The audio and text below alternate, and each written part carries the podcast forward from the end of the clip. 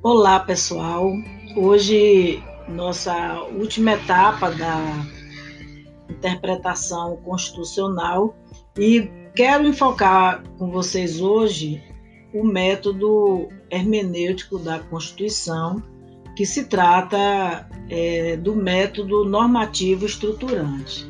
Esse método ele é como uma síntese de tudo que nós vimos Exatamente, ele trabalha com conceitos que foram vistos aí ao longo de nosso estudo, só que junta tudo em um método. Só voltando um pouco para separar, é, quando se trata de interpretação constitucional, é preciso separar duas situações é, básicas é, na questão da metodologia. Uma questão diz respeito aos princípios estruturantes da interpretação constitucional, que são aqueles que nós é, trabalhamos durante esta unidade, que é o princípio da força normativa da Constituição, o princípio é, da interpretação conforme, da concordância prática, dentre outros. Entretanto, além desses princípios, há os métodos é, que servem para essa concretização é, da norma constitucional.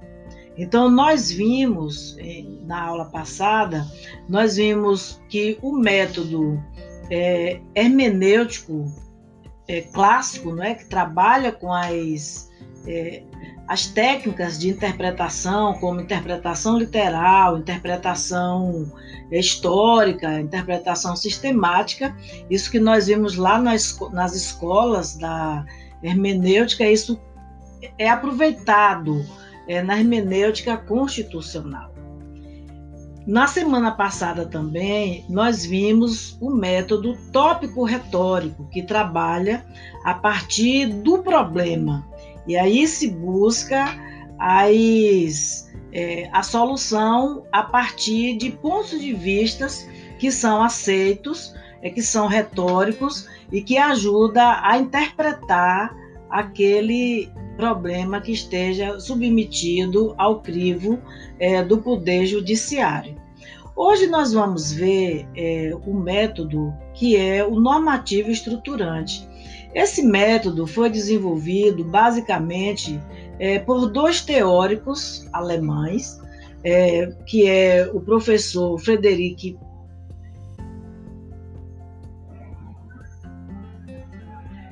o professor Friedrich Miller é, e também o professor Conrad Hess.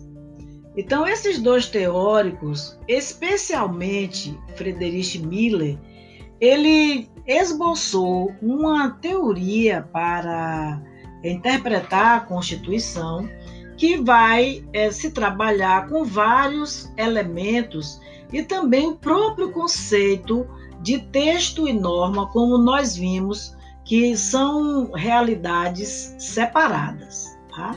Então, o professor Friedrich Miller, ele trabalha com o programa da norma. Então, assim, a, enquanto o texto está ali é, na Constituição, então ele diz que ali é o programa da norma que é expresso por meio dos enunciados linguísticos. É o texto normativo, como nós é, conseguimos é, falar. E também a normatividade, que é exatamente o efeito da norma num determinado processo de concretização. E é interessante observarmos o nome concretização, que ele não é igual à interpretação, porque concretizar é como se fosse trabalhar com as lacunas é, da norma e a partir daí é, se buscar é, um, é, a, a comatação, né? esse preenchimento. Então, nisso é um trabalho de construção, não é apenas interpretar, porque interpretação significa que o texto está ali com todos os elementos, e não é isso que acontece é, no método estruturante, como se concebe a interpretação. Então, o texto da norma, é, é, que nós já vimos em várias discussões, que o texto da norma não é igual à norma. Isso nós vimos lá no início do curso e que a escola, o pensamento teórico que traz isso com maior força é exatamente nós vimos com o professor Canotilho, mas também com Friedrich Miller. Então, é, se separa o que é o texto da norma, que é o sinal linguístico, o programa da norma, se separa da norma em si, que a norma é o resultado da interpretação por um processo né, de densificação, que nós vamos ver, e também o processo de concretização. E aí, é, fazendo uma, uma relação, não é? uma, uma imagem, o professor Friedrich Miller, ele fala do teor literal é, de um texto, né, de uma norma, que ele diz que é apenas a ponta de um iceberg. E é verdade. É, às vezes, o que está dito lá na Constituição é preciso que é nesse trabalho de interpretação, de buscar a partir do entendimento do que a doutrina fala, a partir do entendimento do que a jurisprudência fala, para se concretizar isso. Nós estamos com um caso em análise que é a DPF 132. Então, dentro dessa DPF 132, que é a que reconhece é, a união estável, é, homoafetiva, então, nós vamos observar que foi um trabalho exatamente é, dessa concretização. O que tinha ali era apenas a ponta do iceberg. A partir, a partir do momento que a situação chega para o intérprete, ele vai analisar, juntando aí princípios, juntando a, a própria a, a, o que diz a Constituição, com o que diz o Código Civil, com o que diz a, a teoria sobre o que é família, o que é casamento, o que é afeto.